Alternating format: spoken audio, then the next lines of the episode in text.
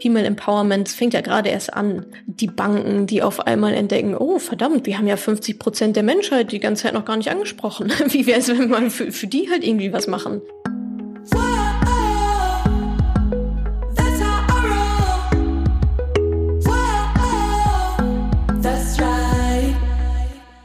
Salü, ihr Money Pennies und herzlich willkommen zu einer neuen Podcast-Folge.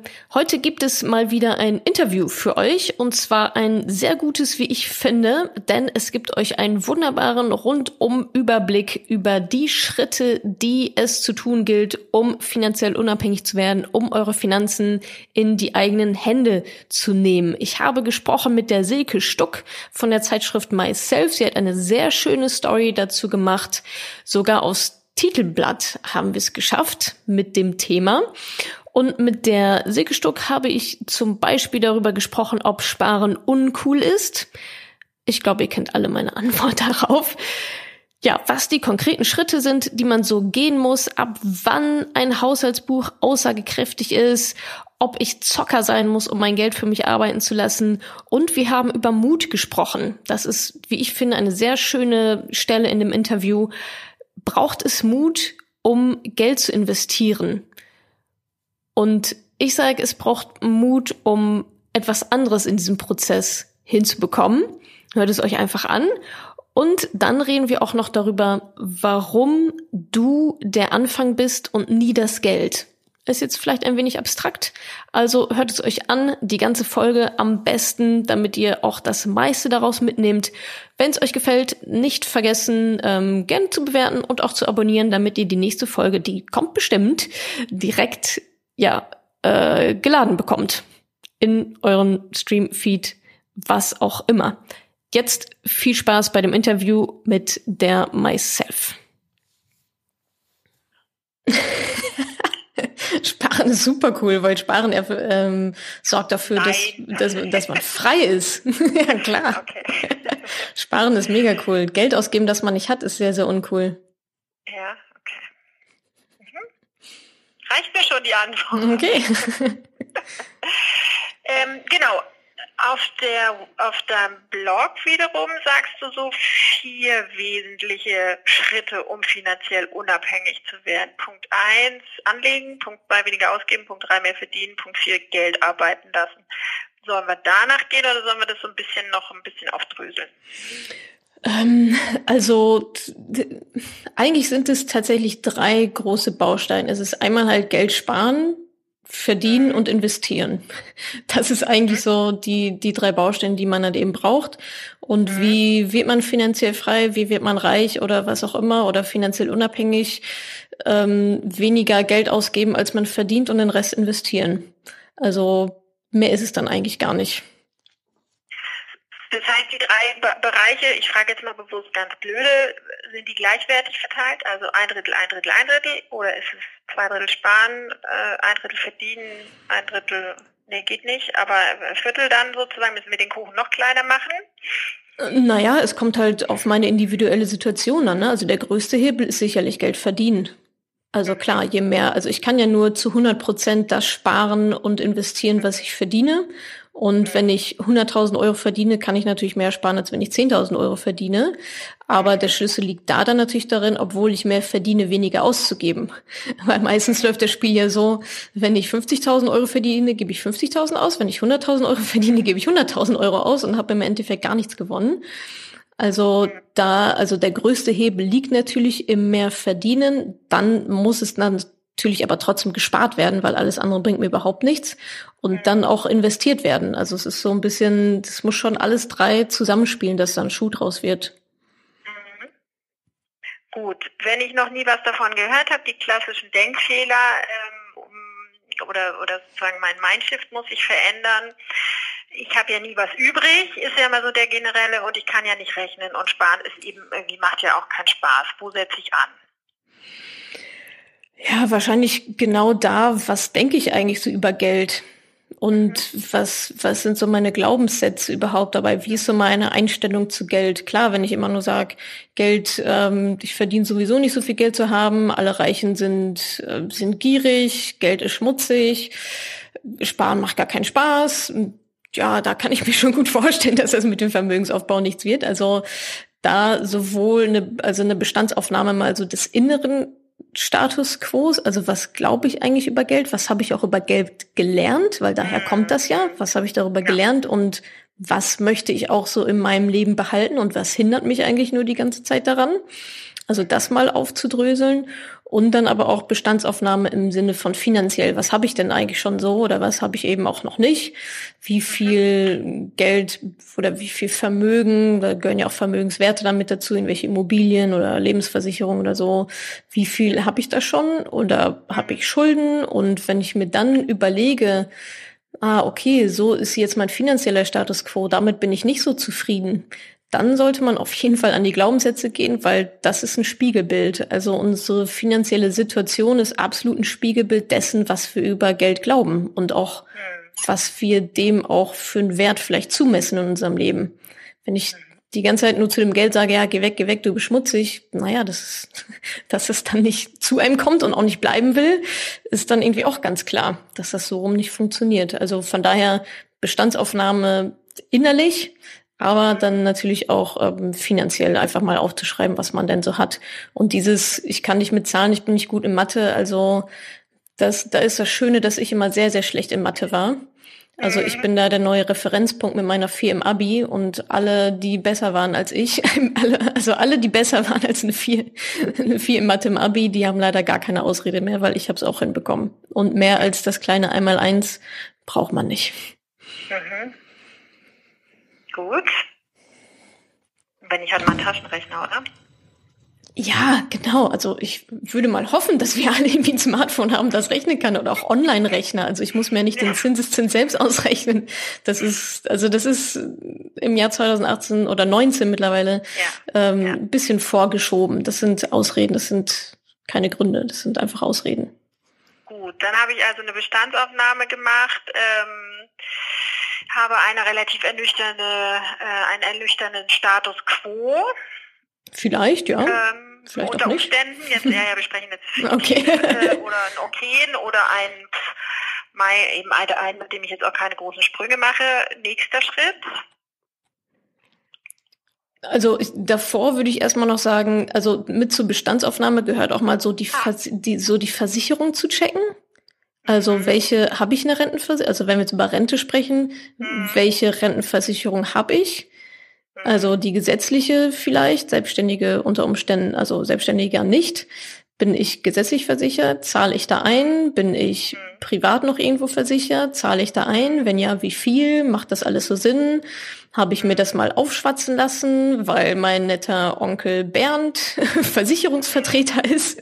Also da mal komplett nüchtern ranzugehen und sich zu überlegen, sind das wirklich Produkte, die so für mich in Frage kommen oder nicht. Ähm, und dann mal die Rentenlücke auszurechnen. Dafür gibt's auch Online-Rechner. Also wie viel muss ich eigentlich überbrücken fürs Alter? Ja. Also zwischen dem, was ich von der gesetzlichen bekomme, was die es wahrscheinlich ein Furz sein wird, und dem, wie ich eigentlich leben möchte. Wie viel ist da noch so dazwischen? Ja. Und äh, ja, da wird's dann, spätestens da wird's dann allen heiß und kalt, recht schnell im Wechsel, wenn, sie, wenn ja. sie diesen Betrag lesen. Und dann stellt sich, glaube ich, nicht mehr die Frage, ob Sparen cool ist, sondern ähm, ob ich überleben kann oder nicht. Und plötzlich wird Sparen nicht mehr, ähm, es ist nicht mehr die Kür, sondern die Pflicht. Mhm. Und da sind wir dann schnell beim Haushaltsbuch. Aha. Auch ein Schritt, Haushaltsbuch zu führen. Also Aha. und sich zu überlegen, wo geht meine ganze Kohle eigentlich Monat für Monat hin Aha. und will ich das? Oder lasse ich mich da reinziehen? Sind das H&M-Newsletter, für die ich so leichte Beute bin, weil mir wieder zehn Prozent off, weil ich irgendwas Tolle, weil ich den Newsletter abonniert habe, meinetwegen, mhm. und Versandkosten sparen und so weiter ist mein Handyvertrag vielleicht viel zu teuer? Brauche ich eine Brillenversicherung, also was, was die Menschen halt alles so haben, wofür die halt ähm, unnützes Geld ausgeben, brauche ich, ähm, brauche ich Amazon Prime und Netflix und Sky Go oder reicht auch eins? Also da mal reinzugehen, also in die Fixkosten zum ersten, dann aber auch in die variablen Kosten. Was kostet eigentlich mein Auto?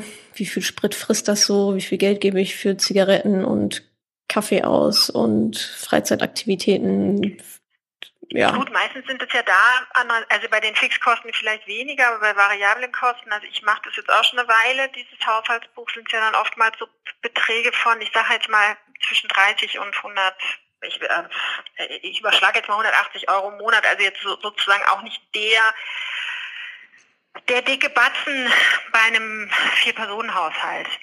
Trotzdem dranbleiben und auch kleine Sachen sparen oder nur nach den großen Potenzialen gucken? Also die großen Potenziale, das ist Miete und Auto. Und da habe ich's gemerkt, da lassen sich ganz viele auf gar keine Diskussion ein. Also natürlich wäre es ja. für die Hälfte ähm, der Deutschen wahrscheinlich einfach mal eine sehr, sehr gute Idee, in eine kleinere Wohnung zu ziehen oder an den Stadtrand, aber es macht ja keiner. Also von daher muss man da einfach ein bisschen gucken, wo ist denn mein Potenzial? Und natürlich das große, gerade die Fixkosten, machen natürlich super viel Sinn, da reinzugehen, weil da spare ich ja immer wieder aufs Neue. Also wenn ich da einmal meinen Handyvertrag von 50 auf 30 Euro runtergebracht habe, dann spare ich ja jeden Monat da immer wieder diese 20 Euro. Das ist natürlich super schlau. Und trotzdem ist natürlich so dieses Kleinvieh, was da auch trotzdem dann sehr viel Mist macht oder beziehungsweise ist, glaube ich, auch da gerade vielleicht auch der einzige Hebel für viele, die dann vielleicht gar nicht mehr so großartige andere Hebel ähm, in den Fixkosten haben. Und da ist dann auch wieder eine Sache der Prioritäten. Ne? Wenn man sagt, ah, Mensch, die 200 Euro interessiert mich gar nicht, dann ist das ja auch fein. Das ist, glaube ich, sehr, sehr individuell und auch so, was ist es mir überhaupt wert und wo möchte ich sparen und wo auch nicht. Also es geht ja auch nicht darum, sich tot zu sparen oder sparen des Sparens Willens, sondern man sollte eben auch schon gucken, also wofür mache ich das Ganze und ähm, ja, wo, wofür bin ich dann bereit, vielleicht auf gewisse Sachen dann zu verzichten oder die auch später aufzuschieben. Andererseits, wenn ich so einen Handyvertrag zum Beispiel habe, komme ich ja da vielleicht erst in einem Dreivierteljahr raus oder vielleicht auch erst in anderthalb Jahren, wenn ich jetzt gemerkt habe, ähm, bin ich bescheuert, okay, ich habe mir dafür zwar das iPhone, keine Ahnung, X ähm, besorgt, aber zahle halt jetzt schön irgendwie 40, 50 Euro im, im Monat. Wie blöd bin ich eigentlich, ja? Ähm, durchhalten oder was kann man probieren? Na, was anderes als kündigen und warten, bis der Vertrag ausläuft, kann man ja, ist, ist halt wahrscheinlich dann schwierig. Und wenn ich den gerade erst abgeschlossen habe, ja, so what? Also irgendwas muss ich ja dann machen, ne? Und wenn der noch neun Monate läuft, dann läuft er noch neun Monate.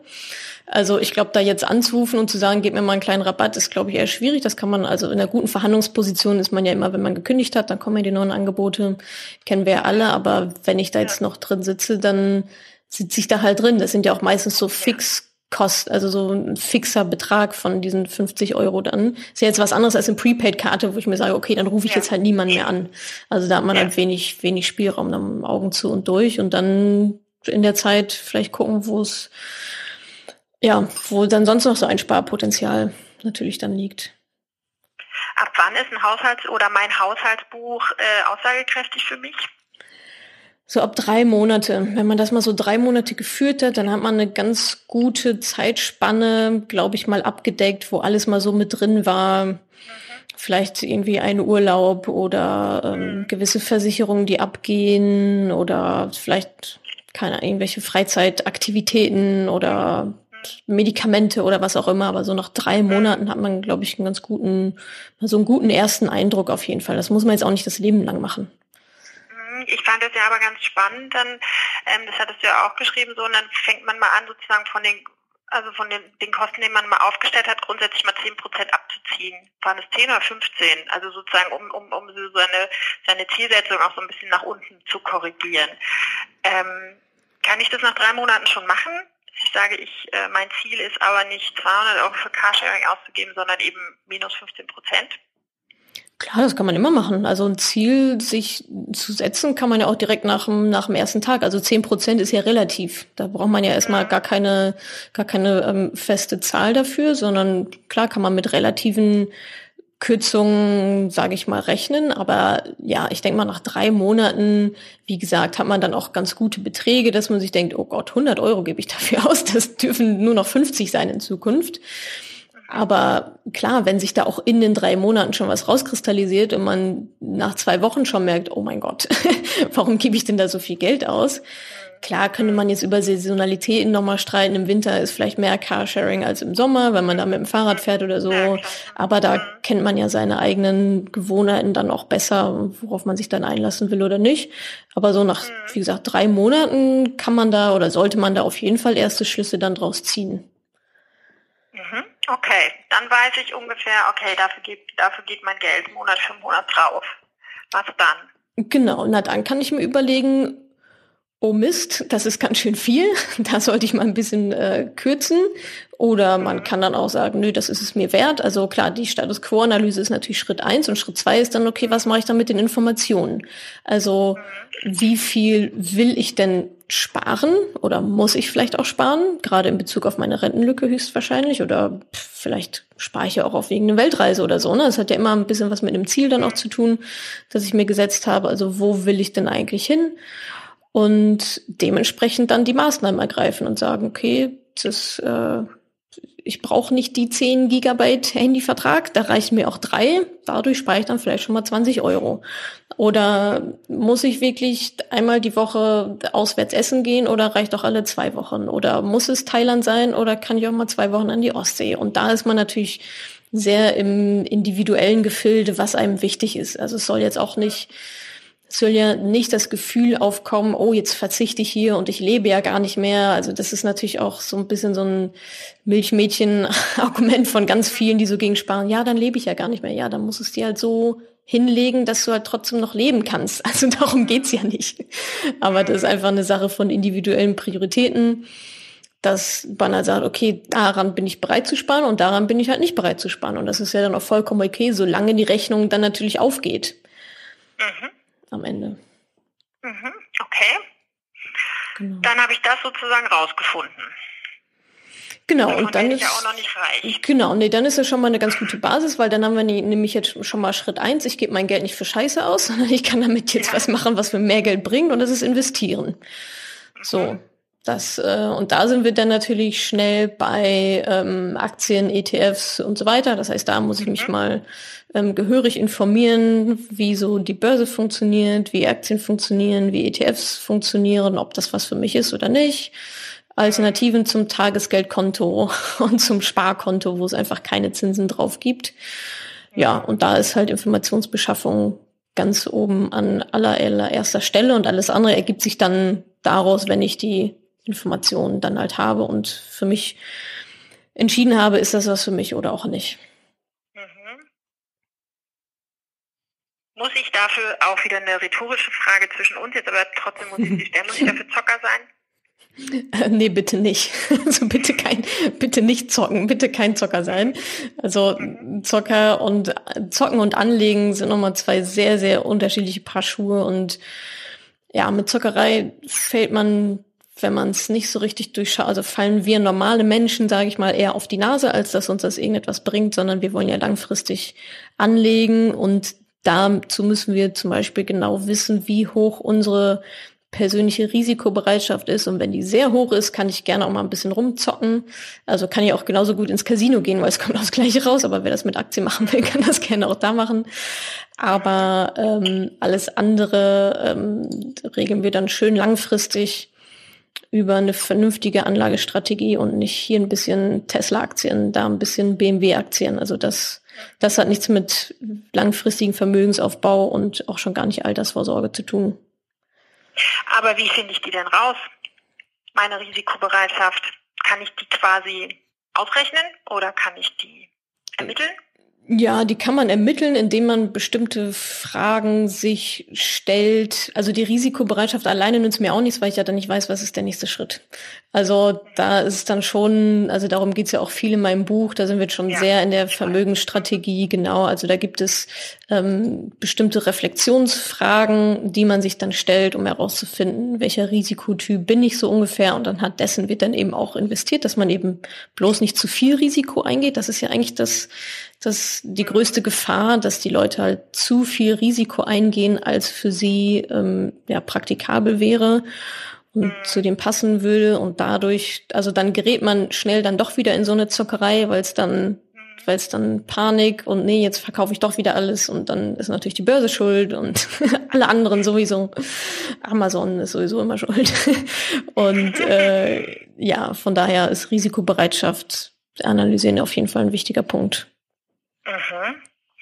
Gut, das kann ich mir letztlich, weil ich, ich habe das auch mal gemacht, das kann ich mir letztlich dann auch aus dem Buch rausholen, so ein paar, paar Stichworte. Ähm, wie man das ein bisschen ermittelt. Ja, also es geht natürlich darum, so ja. Alter, ne? Also Alter ist ja. natürlich ein Thema. Genau. Alter, Berufsstand, genau. Ja. Habe ich Kinder, die ich aktuell irgendwie noch mitversorgen muss? Wie sicher ist mein Job? Also bin ich Beamtin oder bin ich Freiberuflerin, die gerade eben angefangen hat, da habe ich natürlich ein ganz anderes Risiko, eine ganz andere Risikobereitschaft. Wenn ich weiß, ah, okay, jeden Monat kommen mir 3000 Euro auf mein Konto oder, oh, ich weiß gar nicht, wann der nächste Auftrag reinkommt. Das ist natürlich ein sehr, sehr großer Unterschied. Und mhm. eben, genau, also generell so wie stressresistent bin ich mal so ganz generell, wie nervenstark bin ich. Und aber natürlich auch, was ist mein Investitionsziel?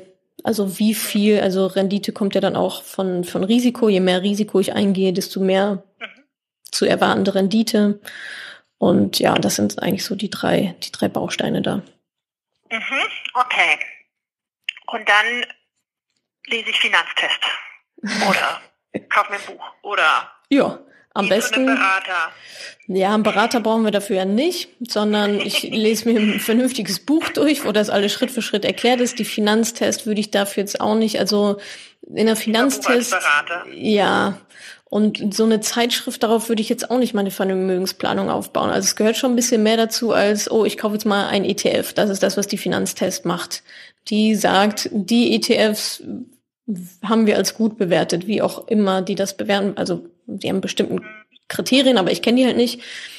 Aber da steht nichts davon, wie man seine Risikobereitschaft ermittelt oder was das denn dann jetzt auch heißt und auch schon gar nicht, wie die Börse funktioniert. Also da bin ich immer sehr zwiegespalten, was solche Heftchen angeht, die dann so ein bisschen schnell, schnell mal was machen, schnell mal ein ETF kaufen und dann kommt die Krise und wir fallen alle auf die Nase. Das ist dann natürlich irgendwie nicht so cool. Und beim Berater ist natürlich der Nachteil, danach weiß ich ja immer noch nicht, wie es geht. Und wenn irgendwann mal was nicht so läuft, wie ich mir das vorstelle, dann ist die Frage, ob der Berater noch da ist oder was der einem dann Tolles rät. Also da doch dann lieber selber machen. Und das ist wie bei einem anderen, was man lernt, ob es eine Sprache ist oder Fahrradfahren, man muss es halt selber machen. Und man muss sich halt informieren und dann einfach mal hinsetzen und ein Buch drüber lesen. Ich weiß immer, pff, also da gibt es verschiedene Kombinationen. Also anfangen würde ich jetzt mal mit Die Kunst über Geld nachzudenken von André Costoliani. Da erfahre ich schon mal sehr viel über Wirtschaft und Börse, Börsenmarkt insgesamt. Da gibt's noch so ein paar Hardcore, harte Schinken, die, also die sehr, sehr viel ähm, Wissen haben, aber jetzt vielleicht nicht so für die Allgemeinheit ungefähr unbedingt geschrieben sind.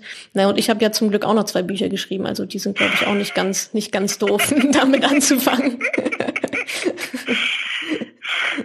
Das war doch jetzt echt eine gute Steilvorlage. ja, fast schon. Da war mir schon fast unangenehm, die zu nutzen. Ja, ja, ja, ich habe schon gemerkt, ich habe schon gemerkt. Aber sehr gut nochmal ausgeholt, um dann wieder... Ja, ja, und dann doch noch den Bogen zu kriegen.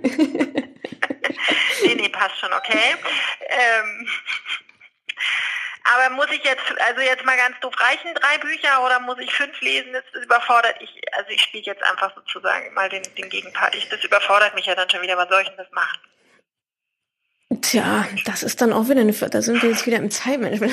Sowas, ich habe keine Zeit dafür, Nein, ist bei mir immer. Ja, ja, was das Gleiche ist, genau. Prioritäten ja, und Zeit ist, okay. kommt ja dann aufs, aufs Gleiche raus. Aber ich sag mal, also zwei zwei Bücher sind es dann wahrscheinlich schon, würde ich denken. Oder meinetwegen auch ein Buch und ein paar YouTube-Videos. Also so viel, wie man halt braucht, um auch ein gutes Gefühl bei der Sache zu haben. Und man muss natürlich aber schon auch in der Lage sein, einzuschätzen, okay, habe ich jetzt genug Wissen oder nicht? Also wie gesagt, ich kaufe mir die Finanztests und kaufe die ersten drei ETFs, die da oben stehen, ist halt einfach sehr, sehr gefährlich. Und aber ich glaube, da gibt es heutzutage so viele Anlaufmöglichkeiten. Ey, es gibt kostenlose Podcasts dazu, es gibt zig Blogs da draußen. Man muss ja nicht mal also ich habe keine Zeit dafür, ja, dann kauf dir halt ein Hörbuch und hörst halt auf der Autofahrt. Also das lässt sich ja alles machen. Oder wenn du lieber einen Videokurs, wenn du lieber Videos, dann kauf dir halt einen Videokurs. Wenn du auf ein Seminar gehen willst und das in drei Tagen durchprügeln, dann mach halt das. Da gibt's ja auch ganz unterschiedliche Lerntypen, aber so dieses naja, also ich habe kein Geld und ich habe auch keine Zeit dafür und irgendwie auch gar keine Lust, aber trotzdem will ich halt irgendwie dann was halt machen. Das, ja, ja, genau, so what, dann halt nicht. Dann leb halt damit, dass es nicht funktionieren wird. So ein bisschen, glaube ich, Arsch hochkriegen ist dann ist dann einfach angesagt. So und Andererseits, gut, dann habe ich, also ich bin ja bereit, mir das Wissen anzueignen, aber ich habe ja gar kein Geld. Also ich habe ja gemerkt, ich habe wirklich jetzt nur ein relativ klein, ähm, kleines Budget übrig. Ich dachte immer, man muss jetzt irgendwie Hunderte von Euro haben, um in, also eigentlich besser noch Tausende, um, um zumindest in Fonds zu investieren oder in Aktien. Ich bin jetzt immer noch weiter die Unwissende, mhm. ja, aber mhm. die, Ja, also ab 25 Euro geht's da ja los. Das ist ja das, das ist ja das Schöne dabei. Also man muss nicht erst hunderte Euro ansparen und nicht tausende Euro ansparen. Ich glaube, das ist ein ganz großer Mythos. Dieses Aktien ist ja nur was für Reiche. Das stimmt natürlich nicht, war es vielleicht früher, keine Ahnung, aber mittlerweile sind Aktien für Menschen, die reich werden wollen. Also man muss nicht reich sein, um mit Aktien starten zu können. 25 Euro pro Monat, los geht's. Und wenn ich meinen Handyvertrag von 50 auf 30 runterschraube, dann bin ich ja schon fast da. Ein Coffee to go bei Starbucks weniger pro Woche und schon haben wir es ja. Also die 25 Euro pro Monat sind dann bestimmt bei den meisten so drin und damit kann ich halt starten. Und das lohnt sich total auch mit 25 Euro zu starten, denn aus 25 Euro werden innerhalb von 40 Jahren fast 70.000. Also das ist schon, da sind wir wieder so ein bisschen beim, beim Kleinvieh. Das funktioniert. Und ich finde es auch gut, mit kleinen Beträgen anzufangen, um sich so ein bisschen daran zu gewöhnen, die Prozesse sich mal anzuschauen. Und also ich habe auch mit kleinen Beträgen angefangen. Das war jetzt auch nicht, oh, ich habe hier, hoppala, ich habe hier 20.000 Euro. Wie soll ich die denn jetzt ja. investieren? Sondern klein anfangen, rantasten, aus den eigenen Fehlern dann vielleicht auch lernen, zu gucken, wie fühlt sich das auch an, wenn alles mal komplett in den roten Zahlen ist, was auch vorkommen wird, definitiv. Und Mhm. Ich, weil ich mich vorher gut eingelesen habe, weiß ich, was ich dann nämlich nicht mache, nämlich verkaufen. Nämlich verkaufen. Genau. Und äh, sich dann einfach mal so ein bisschen selbst zu beobachten. Und das ist natürlich mit kleinen Beträgen sogar besser, als wenn da jetzt irgendwie 20.000 Euro drin liegen und man dann merkt, oh Mist, das war ja irgendwie doch viel zu viel Risiko, dass ich da eingegangen bin. Von daher haben mhm. kleine Beträge durchaus Vorzüge, damit einfach mal anzufangen. Okay. Mhm. Und damit fange ich dann mal stoisch an und denke, ähm, ähm, denke, ist egal, auch wenn es wenig ist und irgendwie ein, ein, arrivierter, was weiß ich, Broker über mich lachen würde, ich bleibe bei meinen 25 Euro im Monat besser als nichts sozusagen. Genau, besser als nichts, damit anzufangen und dann wollen wir es natürlich hochschrauben. also mit 25 Euro pro Monat jetzt die nächsten 30 Jahre gewinnt man natürlich irgendwie auch keinen kein Blumentopf ja, dann in Sachen Rente. Aber Weil wenn man irgendwie über 40 Jahre noch Zeit hat. Ne? Naja, genau, genau das. Also da wird es dann natürlich interessant, dann äh, an der Schraube zu drehen, da halt mehr reinzugießen.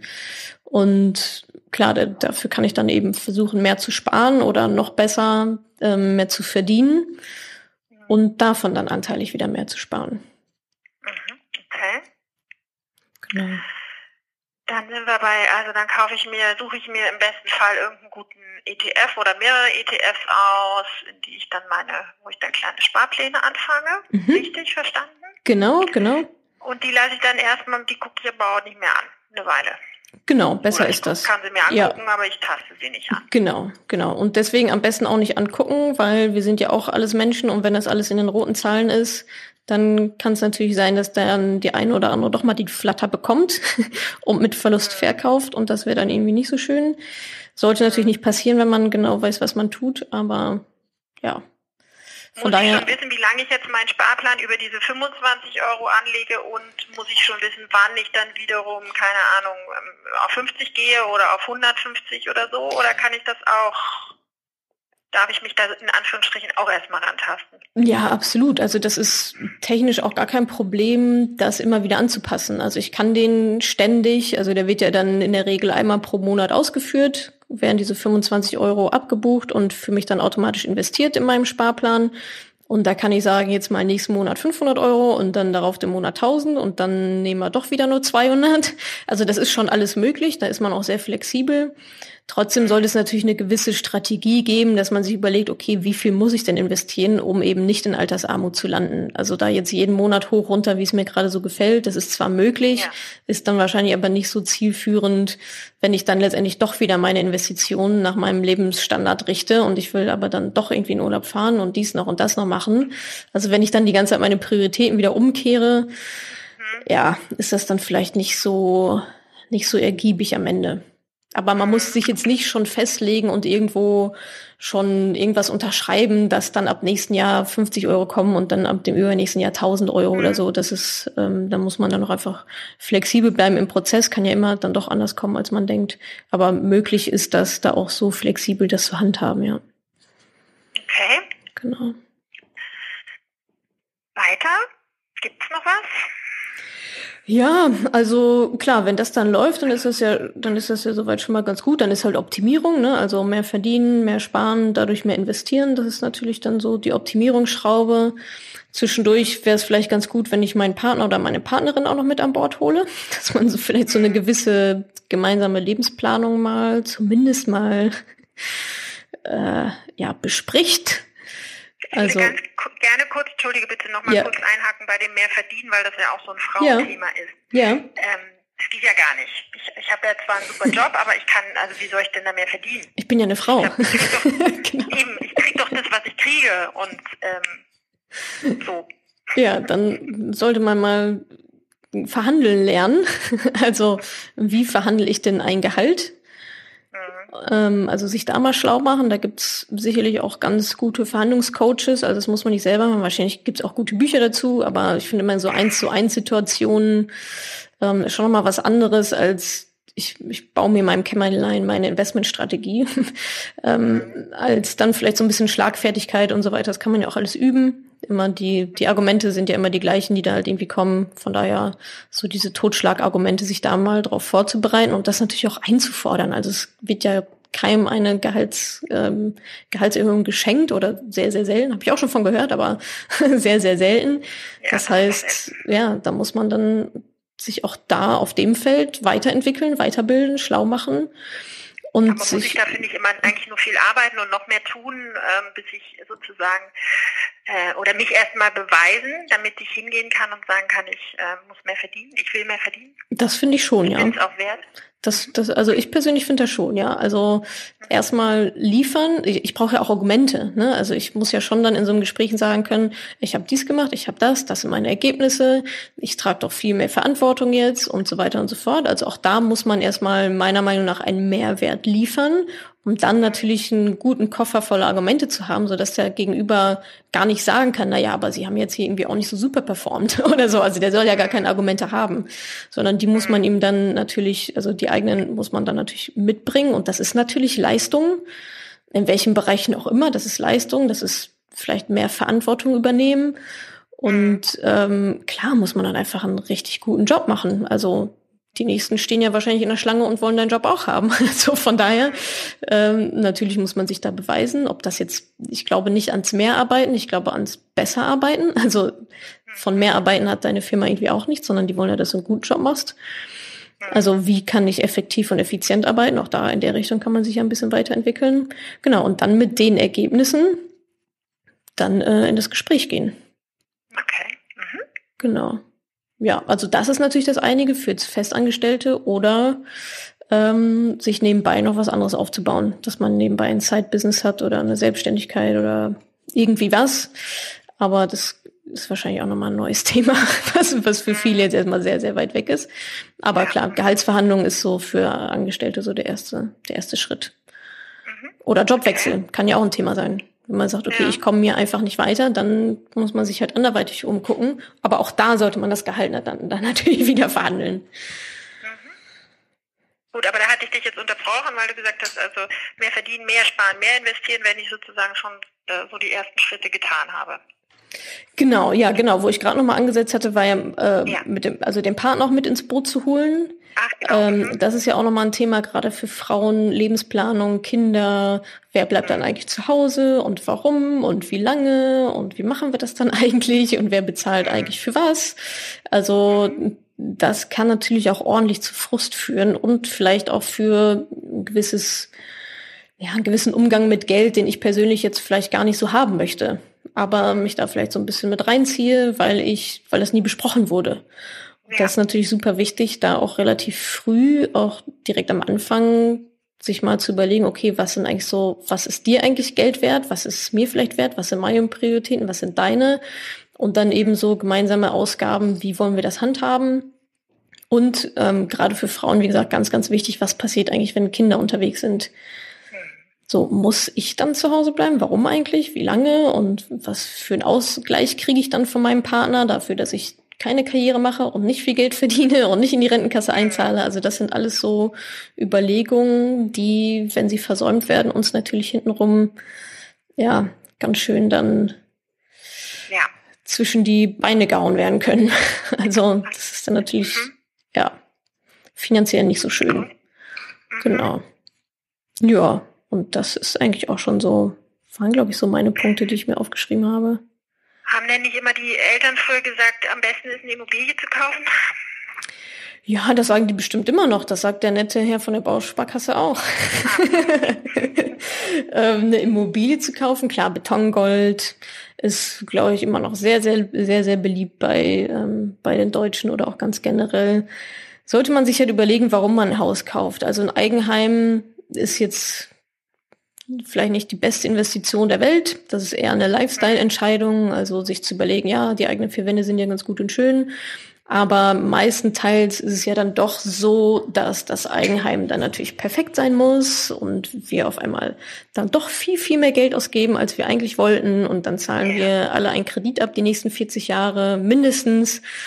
Und Einnahmen generieren wir dadurch natürlich irgendwie auch nicht. Also das heißt, Eigenheim ist immer so ein bisschen mit Vorsicht zu genießen, ob und wann man dann da dann mal mietfrei drin wohnt und wann der Kredit abbezahlt ist und wenn das neu, wenn das Dach neu gedeckt werden muss und die Heizung kaputt ist. Also all solche Sachen, da sollte man, also sollte man zumindest sehr gut eruieren, ob das für einen persönlich einfach das Richtige ist. Also nicht jetzt blind, Mama hat gesagt, Eigenheim und machen wir jetzt also mich wundert es immer noch wie selbstverständlich. Was bleibe und die Zinsen, Entschuldigung, dass ich mhm. unterbreche, wenn die, die, äh, die Zinsen sind doch gerade so, so gut und ähm, ähm, so niedrig und dann kann ich doch das auch als Geldanlage nehmen? Also die Zinsen sind gerade niedrig, ja, aber die Preise sind extrem hoch. Also es geht ja immer einher. Und klar, gerade kann man das relativ günstig finanzieren, aber die Zinsen bleiben ja nicht für immer so. Sondern das heißt, was ist, wenn ich das jetzt gerade finanziere mit irgendwie meinetwegen zwei, drei Prozent und das klappt gerade so mit meinem Einkommen, kommt das gerade so hin, dass wir die Rate bezahlen können. Und in zwei Jahren oder meinetwegen in drei Jahren oder wenn meine Sollzinsbindung auch nach zehn Jahren dann ähm, weg ist, dann sind wir auf einmal bei, keine Ahnung, fünf, sechs, sieben Prozent Zinsen. Und was ja. mache ich denn dann? Also haut es dann noch hin oder nicht? Und ja, das, also wenn es ein, wenn es ein Investitionsinstrument sein soll, dann ist es immer noch am besten, eine Immobilie zu kaufen und sie zu vermieten. Denn dann habe ich ja die Mieteinnahmen dagegen. Das mhm. heißt, die Mieter zahlen mir dann meinen Kredit ab. So, und Wenn dann, gut aufgeht und keine Extrakosten dann plötzlich am Haus gemacht werden müssen und, und, und, und. und. Genau, also dafür gibt's ja dann auch Rücklagen und so weiter, aber ähm, natürlich muss das vernünftig durchkalkuliert sein. Auch da soll es nicht spitz auf Knopf, oh, ich krieg 550 Euro Miete und meine Kreditrate sind 500 Euro und jetzt habe ich noch 50 Puffer für irgendwas. Das ist dann natürlich auch zu schmal kalkuliert. Aber das wäre noch, wenn man ihr sagt, okay, als Vermögensaufbau eine Immobilie, dann wäre das weitaus smarter, als das als Eigenheim dann zu verwenden. Hm. Ja. Genau. Okay. Ich wollte noch mal so jetzt, vielleicht sind wir von den Punkten, glaube ich, ganz gut, die haben wir ganz gut abgedeckt, mhm. oder? Ja, ich die denke auch. Schritte oder mhm. habe ich was über, über nicht was übergangen von deiner Seite aus? Nee, alle meine Notizen Gut. abgehakt. Ja, ähm, vielleicht noch so zwei Aspekte, dann wäre ich auch durch. Mhm. Ähm, ich fand ganz oder finde so die Idee von Mut und Geld. Also inwieweit, wie weit muss ich wirklich mutig sein, um mit Geld umzugehen? Da würde ich gerne noch was von dir dazu hören. Mut braucht und Sparen, braucht Investieren, Mut. Ähm, ja, vielleicht auf verschiedenen Ebenen. Also klar, ich brauche natürlich, also ich muss, ich sag mal, so mutig sein, mein, mein Geld loslassen zu können beim Investieren und zu sagen, okay, ich gebe das jetzt in den Markt. und setze dem ein gewisses Risiko aus. Das ist ja, ob das jetzt so mutig ist, weiß ich. Ich meine, es ist ja eigentlich alles geplant. Es ist ja geplant und ich mache jetzt ja keine Heidewitzka-Stunts und überlege mir, ich kaufe es mal, also ich kaufe mal einen ETF und guck mal, was passiert. Das wäre mutig. Das wäre aber auch doof. also klar gehört da wahrscheinlich schon so ein bisschen Mut dazu, aber wahrscheinlich auch bei der, vielleicht auch der Mut eher zu schauen, also auf sich selber zu schauen und nicht so auf das, was andere von einem erwarten und was von an, andere von einem denken.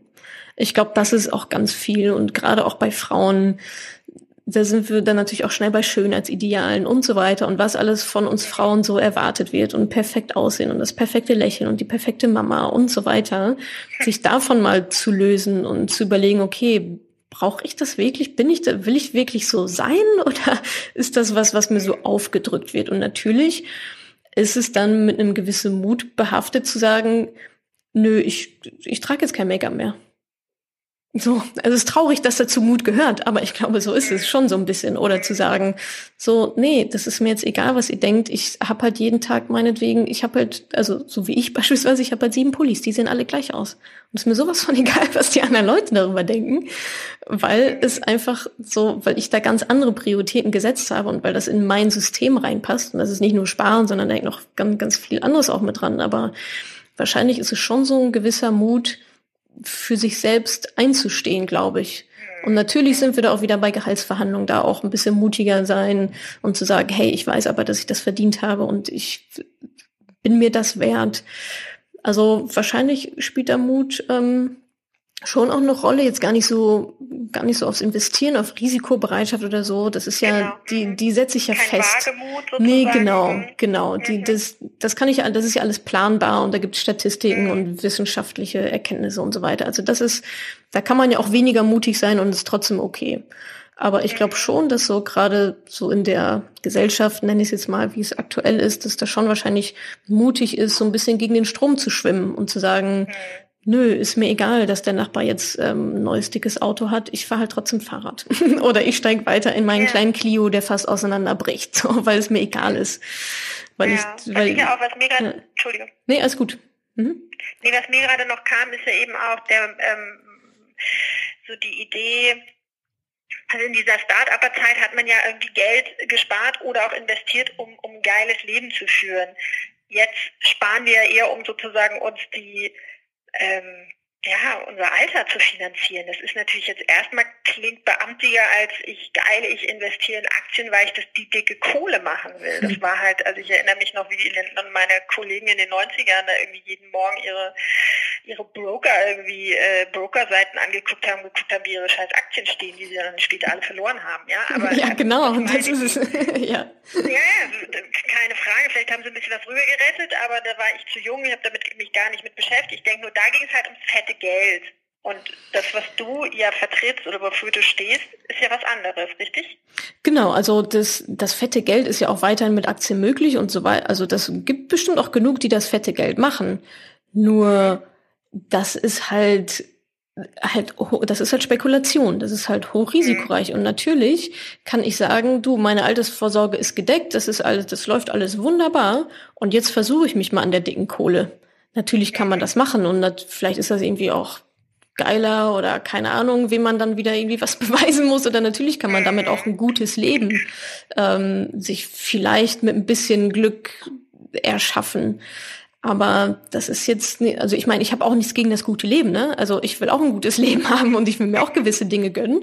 Dafür stecke ich halt jetzt ein bisschen zurück, um mir dann ein richtig gutes Leben einfach leisten zu können. Sondern worum es bei mir eigentlich geht, ist so Achtsamkeit und auch ja, auf, auf sich selber einfach zu gucken und sich loszulösen von diesen Ansprüchen oder auch von diesen Weltbildern oder Lebensweisen, die halt gar nicht zu mir passen.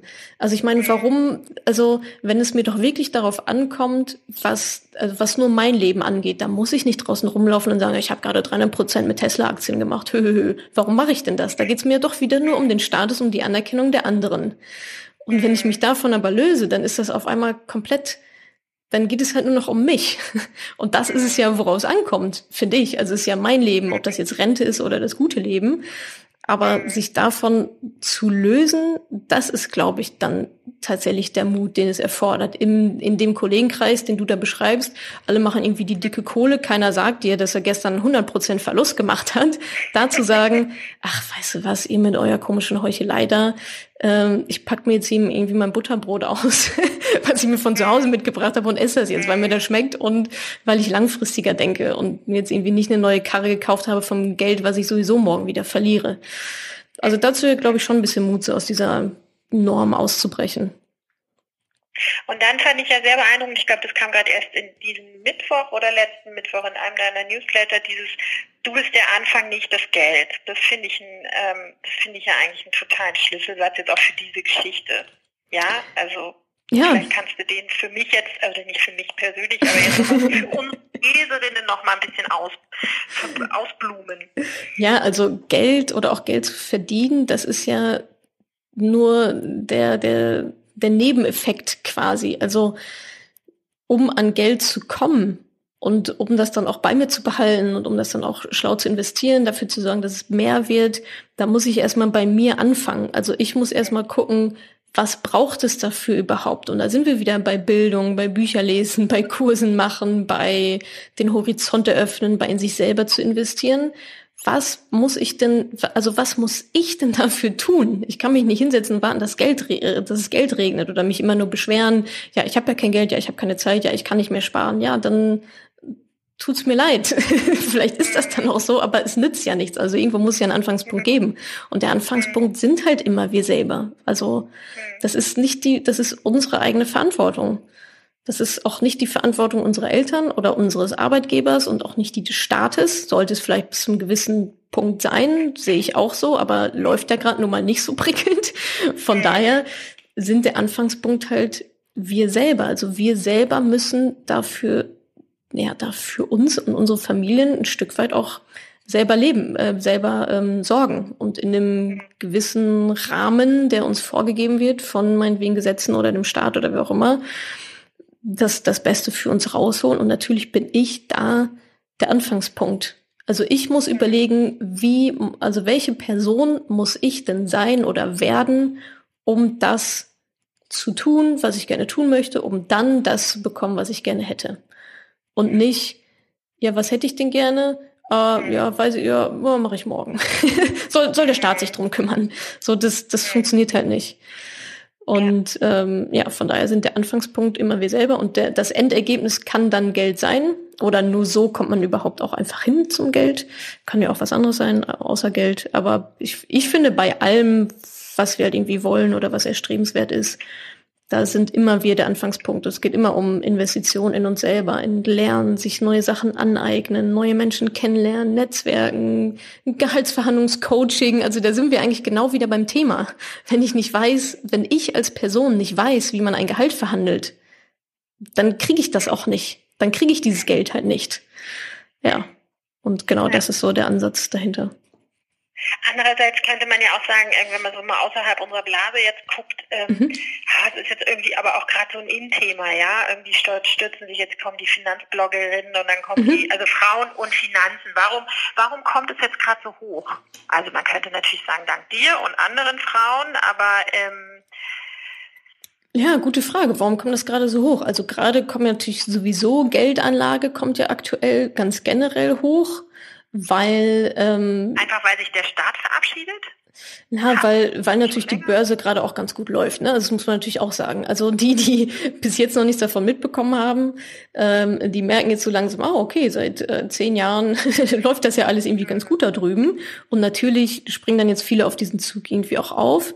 Aber ich glaube schon, dass gerade auch so eine ähm, also da spielen wahrscheinlich ganz, ganz viele Sachen eine Rolle. Natürlich auch die Medien und natürlich auch die Banken, die auf einmal entdecken, oh verdammt, da gibt's ja noch, wir haben ja 50 Prozent der Menschheit die ganze Zeit noch gar nicht angesprochen. Wie wäre es, wenn wir für, für die halt irgendwie was machen? Und äh, dann gibt's auf einmal einen Werbespot der fucking Sparkasse, ähm, oh. finanzielle Unabhängigkeit, äh, sprich oh. mit deiner Sparkassenberaterin, wo sich bei mir im Magen umdreht. Aber äh, vielleicht funktioniert es ja sogar. Und ähm, klar, von daher, aber ich glaube, dass so gerade generell so Female Empowerment, das ist ja, das fängt ja gerade erst an. Und Finanzen ist da auf jeden Fall ein Thema, was immer vernachlässigt wurde, aber ich sehe es ja auch an meinem Wachstum und an meinen Zahlen. Ne? Es ist halt etwas, was total gut angenommen wird gerade und auch ja, sehr. Hast du damit gerechnet? Nee, überhaupt nicht. Also ich meine, ich habe ja nun auch schon vor fast drei Jahren damit angefangen, da hat es ja niemand interessiert. Also so richtig los geht es ja erst seit, ich sag mal, seit Buch, ne? einem Jahr. Genau, also davor schon so ein mhm. bisschen. Mhm, ähm, aber so seit, oder wo ich dann auch erkannt habe, ah, okay, da, also da ist ja irgendwas, also da, da wächst was. Ähm, das ist jetzt so seit einem Jahr oder vielleicht anderthalb, dass ich da dann eben auch gezielte Sachen mache. Aber gerade eben auch das Medienecho, also es vergeht ja keine Woche, in der ich halt kein Interview gebe für irgendwelche Sachen, ob das Radio ist oder Zeitungen, Zeitschriften, alles Mögliche.